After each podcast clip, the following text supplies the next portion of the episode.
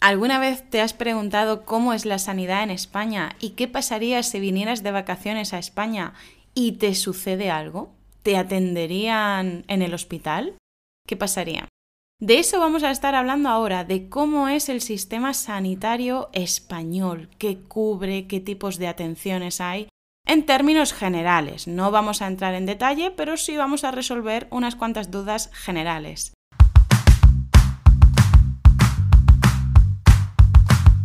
Hola a todos y todas, como ya sabéis, mi nombre es Lucía y soy profesora de español y estamos aquí con Antonio para hablar juntos sobre el sistema sanitario español, el sistema de salud y también sobre nuestras propias experiencias.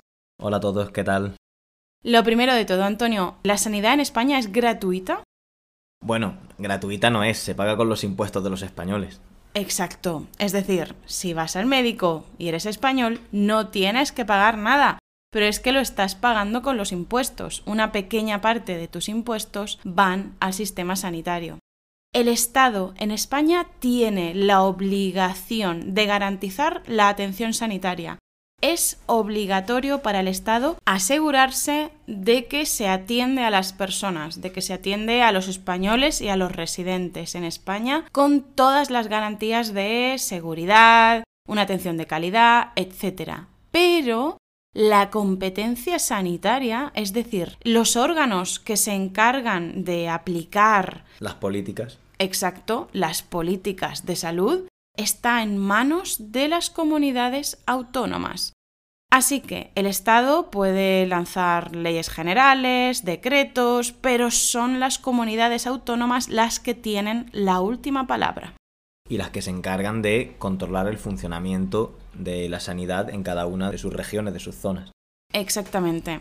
Vamos a ver unas poquitas palabras antes de empezar con el meollo de la cuestión. Te lanzo palabras, Antonio, y tú nos hablas sobre eso, ¿vale? Venga, tarjeta sanitaria.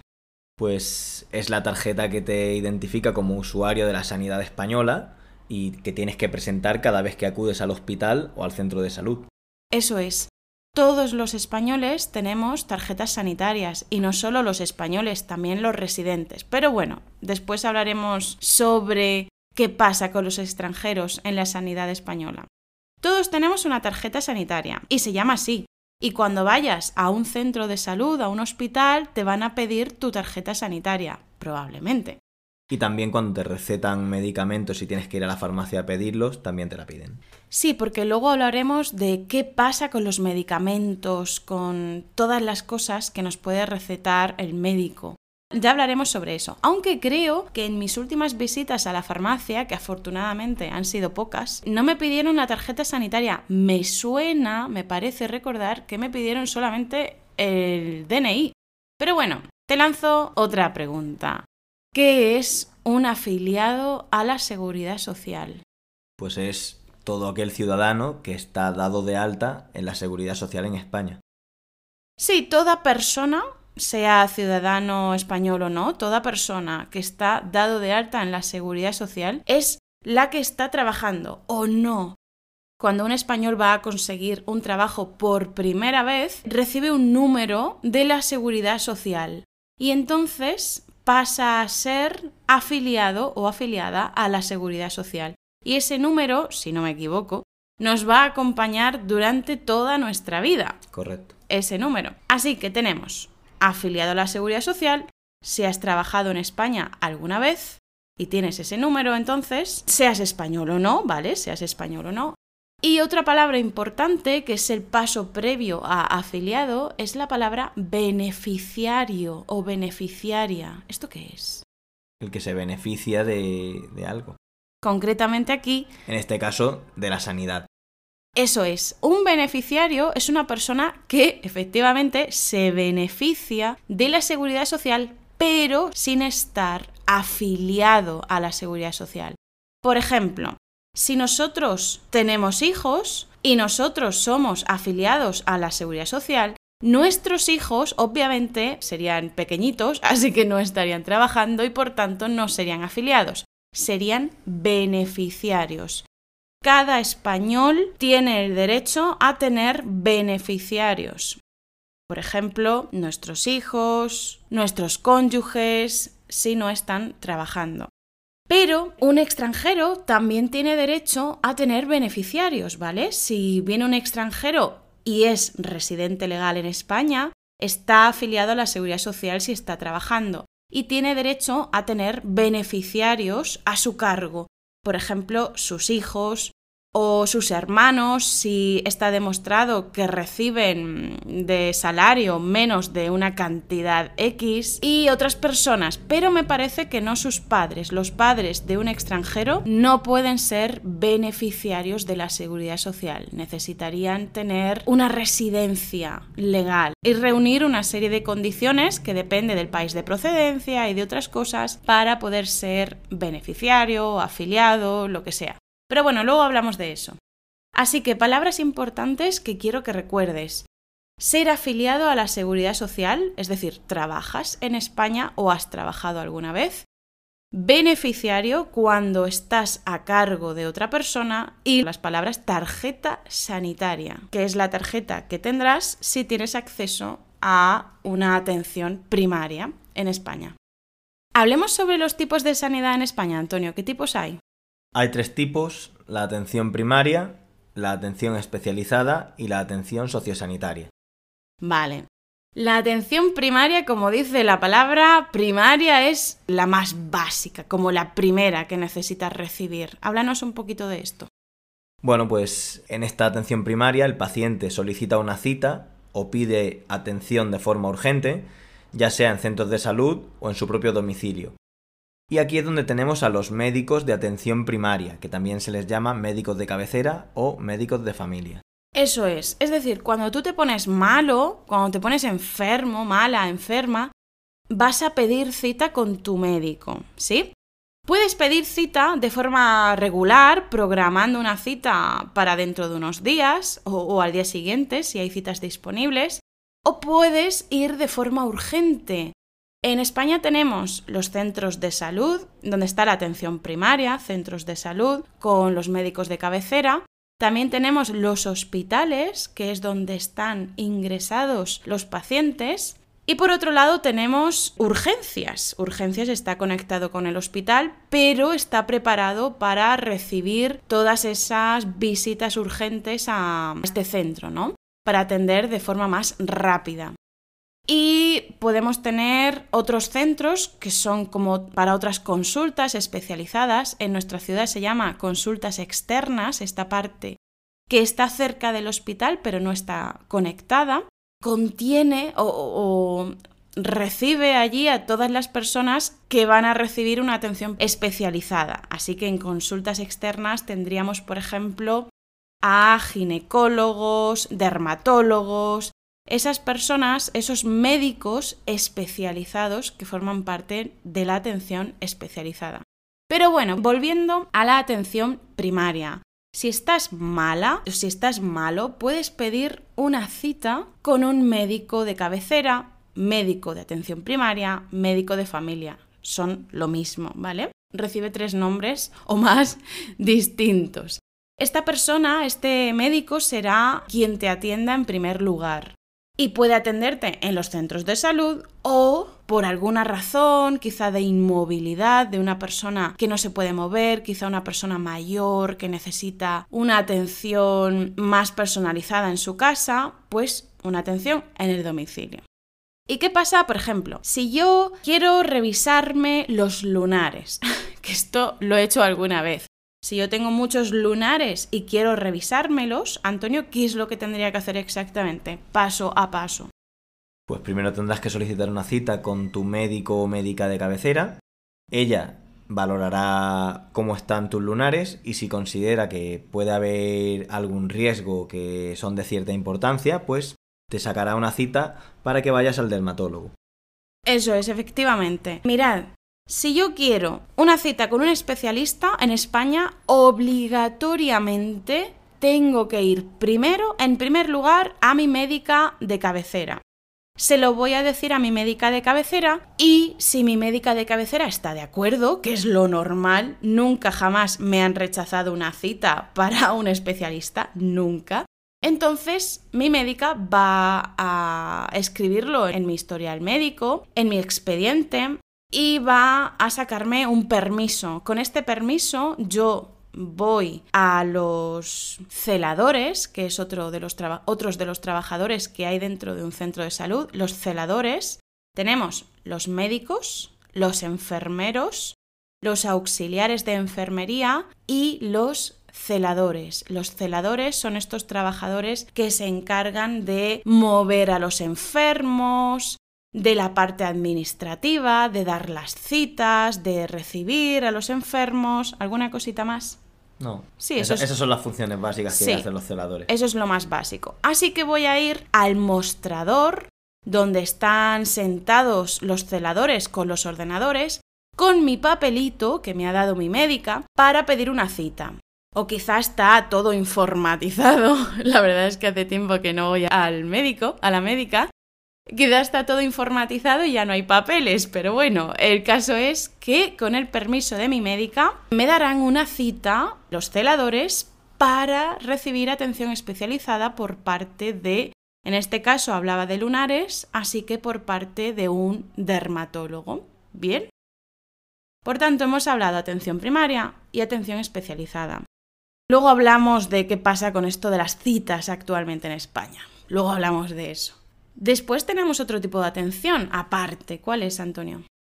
La atención sociosanitaria, que es aquella que se encarga de tratar y acompañar a personas enfermas que necesitan una atención sanitaria, pero también una atención social. Los servicios que se les ofrecen intentan ayudarlos a mejorar su autonomía, disminuyendo las limitaciones que tienen y también intentan ayudar a insertarlos socialmente, es decir, a que tengan acceso a cosas a las que por su situación no podrían tener acceso. Sí, por ejemplo, estamos hablando de enfermos crónicos, de personas con discapacidades, de personas muy mayores que no pueden valerse por sí mismas, porque antes el cuidado de estas personas que no son autónomas, que no se valen por sí mismas, recaía en las familias, y todavía ahora, ¿eh? Pero bueno, se ha ampliado el marco de la sanidad que ayuda a estas personas en este tipo de situaciones. Esto es la atención sociosanitaria. En la atención sociosanitaria tenemos a trabajadores que son técnicos, ¿vale? Que tienen que conseguir un título, creo que es de grado superior, no estoy segura, o grado medio. Son técnicos en atención a personas en situación de dependencia, los que trabajan en atención sociosanitaria. Y estas personas lo que hacen es, por ejemplo, ayudar a comer a estas personas, ayudarlas a vestirse, ayudarlas a hacer ciertos tipos de ejercicios para mejorar su movilidad, las acompañan, las, las, llevan del hospital a casa y por eso si estás por España puedes ver vehículos que no son ambulancias, sino que son vehículos medicalizados. Sí, medicalizados, coches, coches médicos que recogen a estas personas de sus casas, las llevan al hospital a recibir una atención y luego las vuelven a llevar a sus casas. De esta forma les hacen la vida un poquito más fácil a estas personas y también a sus familias. Y aparte de todo esto, porque esto es en líneas generales, ¿vale? De los tipos de atención en España, en la sanidad, atención primaria, atención especializada, atención sociosanitaria, si hablamos ya de cosas concretas, por ejemplo, una urgencia. Antonio, imagínate que una persona tiene una urgencia médica. ¿Cuáles son las opciones que tiene? Bueno, pues normalmente las opciones suelen ser dos. Una de ellas, si la urgencia es grave pero no es tan tan tan grave, pues o tú mismo o tu familia o tus amigos te pueden acercar a urgencias ¿vale? Entras a urgencias, presentas tu tarjeta sanitaria y te atienden para... Bueno, a ver, si has tenido un accidente y te estás muriendo, no tienes que presentar tu tarjeta, ¿eh? obviamente, obviamente. pero, hablamos de que, por ejemplo, no paras de vomitar, estás malísimo y es por la noche, porque si es por el día... Mira, si es por el día, tú puedes presentarte en el centro de salud y decirle a los celadores, necesito ver a mi médica de urgencias, de forma urgente. Y es bastante probable que ellos te den una cita urgente, es decir, que pases por delante de todas las personas que estaban en la lista de ese rango horario. Esto nos ha pasado a nosotros, lo hemos hecho. Un día estás malísimo y no quieres ir a urgencias porque ahí están las urgencias, pero necesitas una atención rápida por parte de tu médica o de tu médico. Así que vas al centro de salud, se lo dices a los celadores y los celadores te dan una cita sin hora para que la médica te llame de manera inmediata. Cuando salga el último paciente que tiene en ese momento dentro de su consulta, el siguiente nombre que dirá para que entre a su consulta en lugar de otra de las personas de la lista será tu nombre o el nombre de otra persona que también va de urgencia, ¿vale?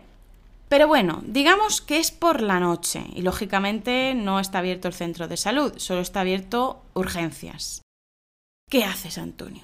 Pues nada, te presentas allí, le explicas lo que te sucede y bueno, en función de la urgencia que requiera lo que te está ocurriendo, pues tardarán un poquito más o un poquito menos, pero te atenderán de urgencia.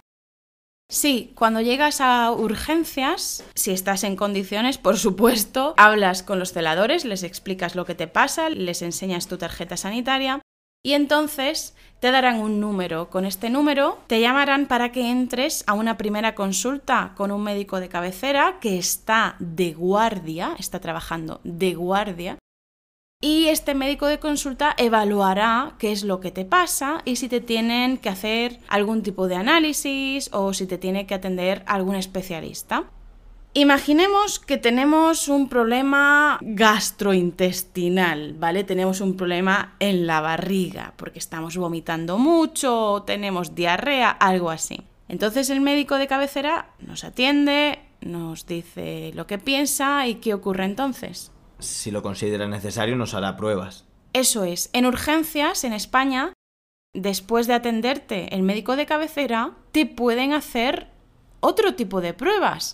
Quizás te pueden hacer un análisis de sangre, no sé. Rayos X. Sí, hay varios servicios que te lo pueden hacer allí mismo de urgencias y en quizá dos horas después tienes los resultados del análisis de sangre y de lo que te hayas hecho y te puede ver algún especialista que esté de guardia.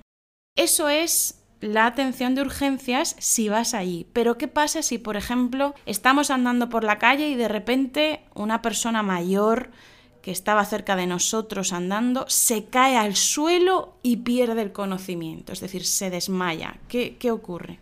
¿Qué debes hacer en ese momento? Bueno, pues tienes que llamar al teléfono de urgencias, ¿vale? Puedes llamar de dos formas, o marcando el número 061, que es el número específico de las urgencias sanitarias, o marcando el número 112, que es el número de urgencias, para que luego te redirijan a las urgencias sanitarias. Vamos, que mejor el número más específico para urgencias médicas, que ¿cuál has dicho que es? El 061. 061, que por supuesto es gratuito. Llamas por teléfono y se supone que va a ir una ambulancia lo más rápido posible. Esta ambulancia ya se encargará de recoger a la persona, llevarla de urgencias al hospital, que la atiendan, etc. Entonces, en resumidas cuentas, la sanidad en España cubre la totalidad de las prestaciones sanitarias y una cosa que todavía no hemos dicho es que también cubre una parte de las prestaciones farmacéuticas.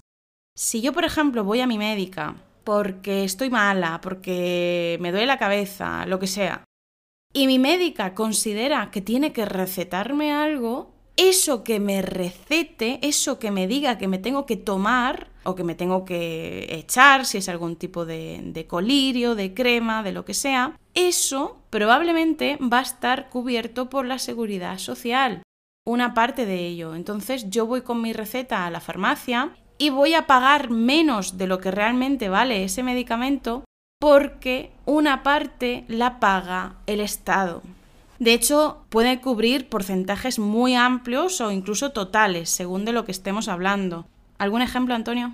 Sí, sí, cualquier medicamento, cualquier crema que te receten, da igual el precio que tenga, porque tú al final solo vas a pagar una pequeña parte del costo de, de ese medicamento. No vas a pagar una gran cantidad. Es más, luego hay medicamentos que a lo mejor te pueden costar 10, 12, 15 euros y que tú a lo mejor solo tienes que pagar 3 euros, 2 euros. Sí, incluso algunos casos en los que hemos pagado céntimos. Céntimos. Pero bueno, esos son también con medicamentos que son baratos ya de por sí, pero que al quitarle una parte de su precio, pues tienes que pagar menos de un euro. Sí. Y hay casos bueno, ya sabes que, los tratamientos, por ejemplo, para enfermos de cáncer, enfermos de estas enfermedades tan graves y tan malas, Todos estos tratamientos están cubiertos al 100%. No tienes que pagar ni un céntimo. Si un español o un residente legal en España tiene una enfermedad de este tipo, no tiene que pagar nada, nada.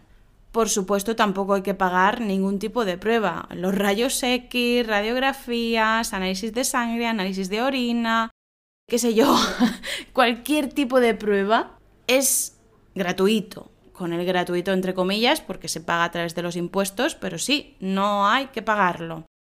Así que, la sanidad en España para los españoles y los residentes legales cubre la totalidad de las prestaciones sanitarias y una parte de las farmacéuticas. Es decir, si tu médica te receta unos medicamentos, el Estado probablemente financia parte de ellos. Quizás solo tienes que pagar unos céntimos o algunos euros. Y si son tratamientos que requieren máquinas y estas cositas, o fisioterapeutas, no hay que pagar nada. Pero no todo lo que reluce es oro. No todo lo que reluce es oro. Sí, aunque los tratamientos sean gratuitos, aunque las cirugías sean gratuitas, hay listas de espera. Sí, hay listas de espera para acceder a la atención especializada según la comunidad autónoma y según el tipo de especialización, hay más lista de espera o menos. Pero cuéntanos algún caso, Antonio. Tuve unos problemas gástricos, unos problemas de estómago hace unos meses y me dieron cita para un mes y medio después con el médico especialista de digestivo.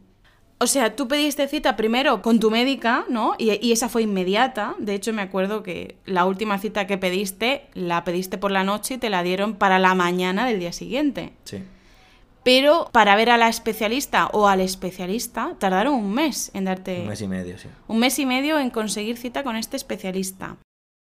En fin, un mes y medio realmente no es tanto, no es tanto, porque hay casos en los que se van dos, tres meses, cuatro, cinco, dependiendo de la comunidad autónoma, porque recordemos que la competencia sanitaria está en manos de las comunidades autónomas, así que depende de cómo lo gestionen ellos, de cuántos profesionales sanitarios contraten, dependiendo de todo eso, Tú tendrás cita antes o después. En nuestro pueblo no tenemos tanto problema, tenemos un hospital, hay más de 35.000 habitantes y aún así tenemos dos centros de salud, un hospital, urgencias, consultas externas. Hay un montón de especialistas, pero también faltan especialistas y para cierto tipo de especialidades hay que ir a Murcia, a la capital, que está a una hora de distancia en coche. No es lo mejor del mundo, pero la verdad es que hasta ahora nosotros no hemos tenido ningún tipo de problema, siempre nos han atendido bien en la atención primaria. Y en la atención especializada siempre hay algún idiota trabajando, por ejemplo, el dermatólogo que había en nuestro pueblo era un completo idiota, incompetente porque era un mal educado. Pero bueno, quitando esas experiencias, lo demás estupendamente, ¿vale? Y Antonio, ¿qué pasa, cambiando un poquito de tema, qué pasa con los extranjeros?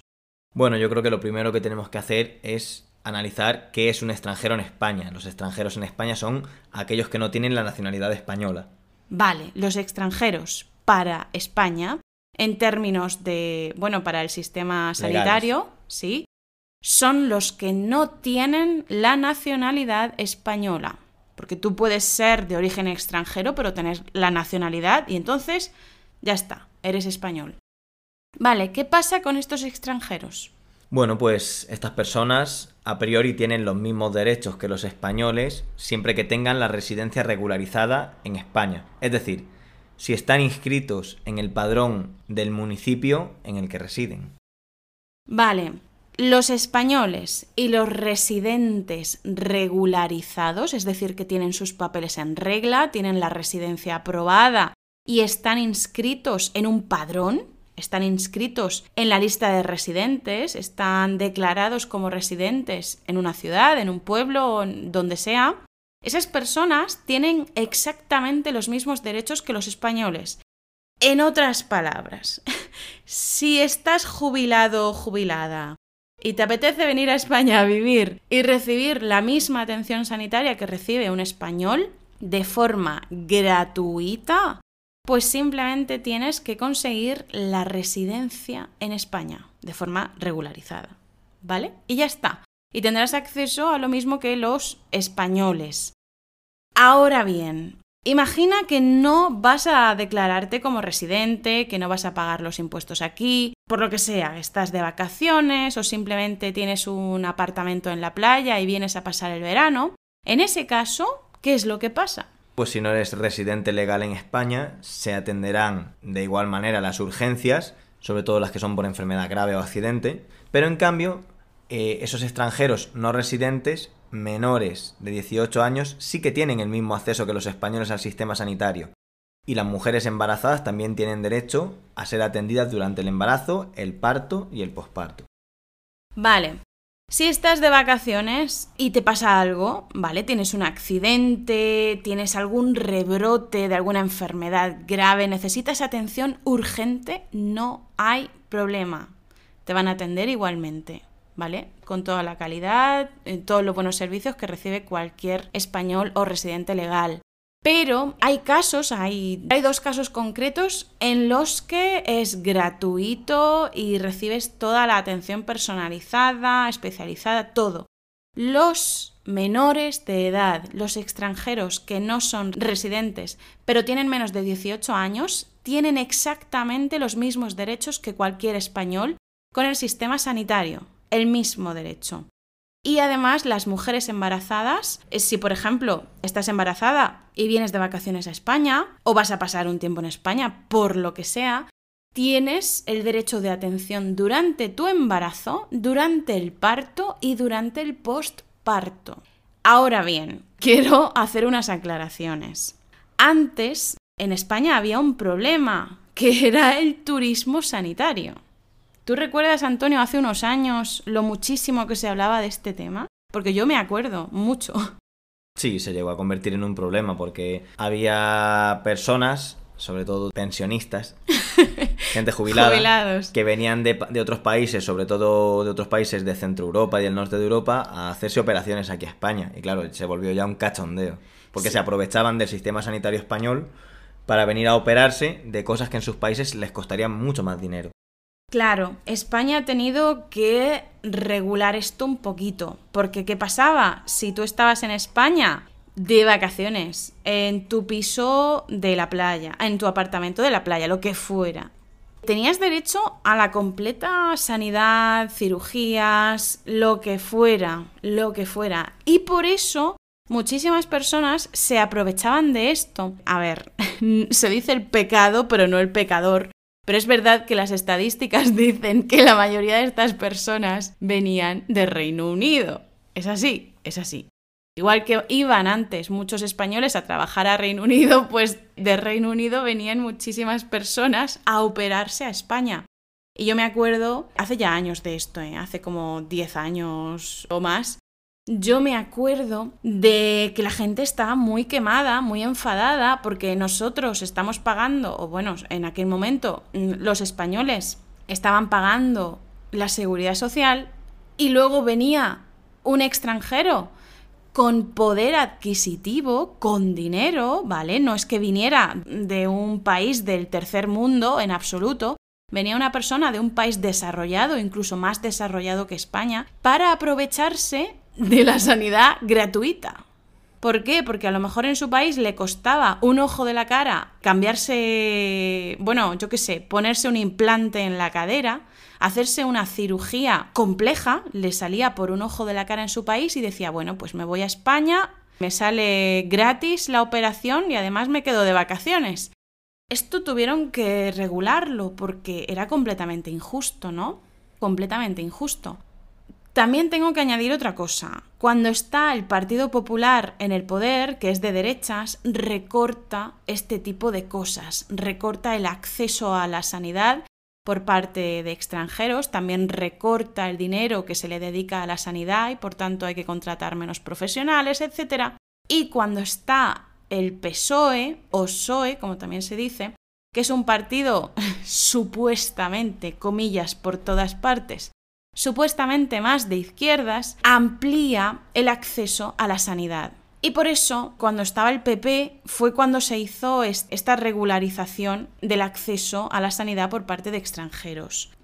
Me parece que era necesario regular el acceso a la sanidad por parte de personas con poder adquisitivo. ¿eh? Pero también el PP recortó el acceso a la sanidad por parte de personas que no tenían poder adquisitivo. Y me parece que estamos hablando de dos situaciones completamente distintas, ¿no, Antonio?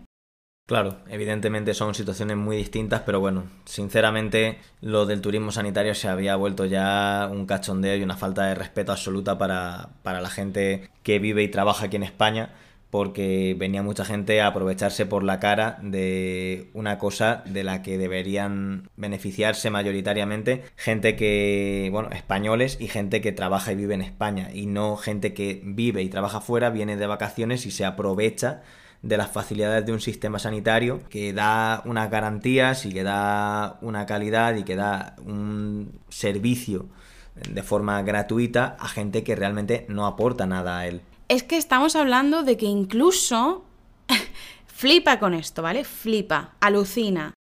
Incluso había páginas web, ¿vale? Páginas web dedicadas al turismo sanitario en España. Es que esto es de locos. O sea, había páginas web, incluso apartados de, por ejemplo, del Ministerio de Exteriores de, de Gran Bretaña, secciones en las que hablaban de que podías venir a España para operarte de algo y que te daban las instrucciones de cómo lo podías hacer para que te saliera gratuito. Es que esto es increíble. No, es que ya se volvió una falta de respeto absoluta y total hacia España. Yo entiendo, por ejemplo, que en países en los que hay un turismo sanitario, como por ejemplo en Turquía ocurre con los implantes de pelo, por ejemplo, pues la gente puede acceder a esos implantes seguramente a un precio más barato que en sus países, pero lo tienes que pagar. Obviamente tú haces el pago de la cirugía, tú haces el pago del tratamiento, tú haces el pago de la estancia y no te sale gratis, como venía aquí la gente en España a aprovecharse de operaciones que les salían totalmente gratis sin, sin haber aportado nada a la seguridad social en España. Exacto. Por suerte esto se reguló ya en, me parece que en 2012, luego en la Academia de Español RGL. Os vamos a dejar toda esta explicación por escrito, bueno, un resumen para que esté claro, tengáis la información más importante y también unos enlaces de interés, de noticias de esos años, para que veáis de qué cifras estamos hablando. De, bueno, millones de, de euros que le costaba a la sanidad española este tipo de situaciones. Bueno, el caso es que esto ya se reguló hace unos cuantos años, pero aún así siguen viniendo, siguen viniendo y, y, no pasa nada porque ahora se supone que lo pagan los países correspondientes. Si, por ejemplo, viene un turista británico, este gasto, aunque se haga la cirugía en España, España le exporta la factura a Reino Unido y Reino Unido la paga. La paga el seguro de la persona. Cuando está de vacaciones, cuando no vive de forma regular en España, sucede así. Pero si esta persona sí está viviendo en España, aquí sí que no tenemos ningún tipo de problema, ¿vale? Si estos extranjeros viven de forma regular en España, tienen acceso a la sanidad española de forma gratuita. Y ahí es perfecto, no hay problema para nosotros, ¿vale? No quiero que lo malinterpretéis. Lo que nosotros estamos criticando es el hecho de que una persona que no tiene relación con España, que no vive en España, que no trabaja en España, venga de vacaciones solamente para Aprovecharse. Aprovecharse del sistema sanitario y conseguir una cirugía gratuita. Esto sí que lo criticamos, pero por supuesto que no criticamos que cualquier extranjero reciba una atención sanitaria de calidad y gratuita en España. Esto no lo criticamos y de hecho estamos a favor. No, y de hecho lo que estamos realmente criticando es que el sistema español permitiera que ocurriera eso. Realmente los extranjeros que hacían eso solamente se aprovechaban de que el sistema español no estaba bien regulado. Por eso sacaban ese beneficio, esa ventaja, pero, pero realmente el problema era del sistema español por no estar bien regulado. Eso es. Claro que sí, claro, por supuesto, porque si yo estoy, yo qué sé, si yo estoy en Estados Unidos y me tengo que operar y tengo que pagar 20.000 euros, obviamente voy a buscar opciones en el extranjero. Vamos, esto es, esto es de pura lógica. Pero es injusto para las personas de ese país, ¿no? Por suerte esto ya se reguló y ahora solamente puedes conseguir una cirugía en España de forma gratuita si eres residente legal. Y esto es perfecto. Es perfecto.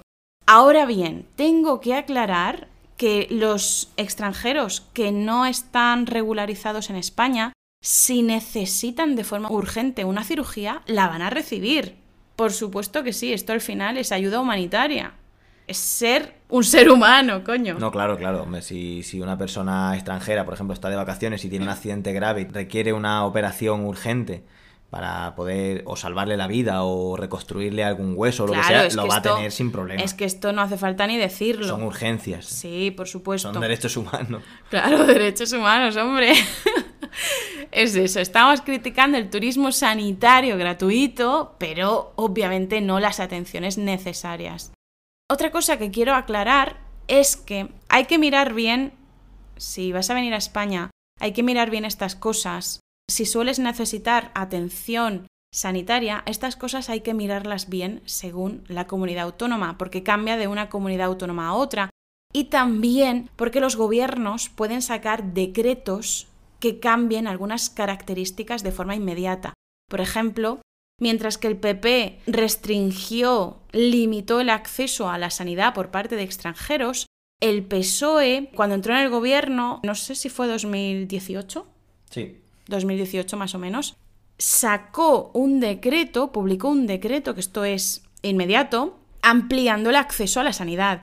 Y de todos modos, algunas comunidades autónomas como Andalucía no restringieron el acceso a la sanidad cuando lo requirió el PP o no por completo. Entonces, siempre hay personas que aunque estén no regularizados, no regularizadas, aunque estén de forma ilegal en el país, van a recibir ayuda y socorro y atención por parte de la sanidad. ¿Y de qué estoy hablando? Estoy hablando de, por ejemplo, inmigrantes que vienen a España porque huyen de sus países, huyen de la pobreza, huyen de la miseria, huyen de guerras. Sobre todo hablo de África, por supuesto, que es de donde vienen más estas personas con estas situaciones tan terribles los servicios sociales ayudan a estas personas y aunque de forma legal, entre comillas, estas personas no puedan recibir una atención primaria, sí de urgencias, por supuesto, los servicios sociales pueden hacer informes a estas personas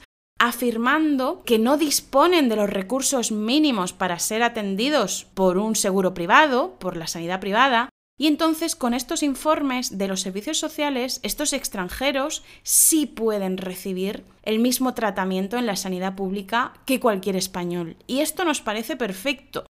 Nos parece bien, porque una persona que viene de un lugar con unas condiciones terribles y está huyendo de eso, buscando un futuro mejor, ¿por qué no va a tener acceso al sistema sanitario si esta persona al final lo que quiere conseguir es una vida de calidad y trabajar y aportar al país que lo acoge. No es lo mismo una persona con poder adquisitivo que se quiere aprovechar de un sistema sanitario que una persona que viene de una situación así y al final lo único que quiere es mejorar su vida. ¿Por qué os suelto este rollo? ¿Por qué os suelto este rollo? Pues para deciros que aunque la ley de forma general diga que a los extranjeros se les da solamente el servicio de urgencias, exceptuando el caso de los menores y de las embarazadas, Realmente no es así, por eso os lo digo, ¿vale? Porque no es así. Si un extranjero inmigrante no legal, es decir, ilegal, necesita atención, la va a recibir. Y esta es una de las cosas que quiere regular el partido de extrema derecha que hay en España, que es Vox. Vox, por ejemplo, defiende que a los extranjeros ni agua, a los inmigrantes pobres ni agua, y que solamente se les atienda en cuestiones de vida o muerte. Y por estas razones y por otras miles de razones, detestamos este partido político. Pero bueno, nos estamos yendo un poquito del tema. Espero que hayas entendido cómo funciona este sistema sanitario. Esperamos haber sido más o menos claros con nuestra explicación. Queremos que te quede claro los diferentes tipos de atención, atención primaria, especializada, sociosanitaria, y que tienen acceso de forma gratuita al sistema sanitario español, tanto los españoles, todos, trabajen o no trabajen, todos los españoles y los extranjeros regulares en España. ¿Algo que añadir, Antonio? No, nada que añadir. Todo claro. Muy bien, me alegro. Vamos a recordar algo, ¿no? Sí, que tienes todo el vocabulario y ejercicios para practicar en la Academia RQL. Eso es, muy bien. Todo el vocabulario, ejercicios, clases de conversación y un montón de clases grabadas para que mejores tu español. Nos vemos o nos escuchamos muy pronto. Hasta luego. Chao.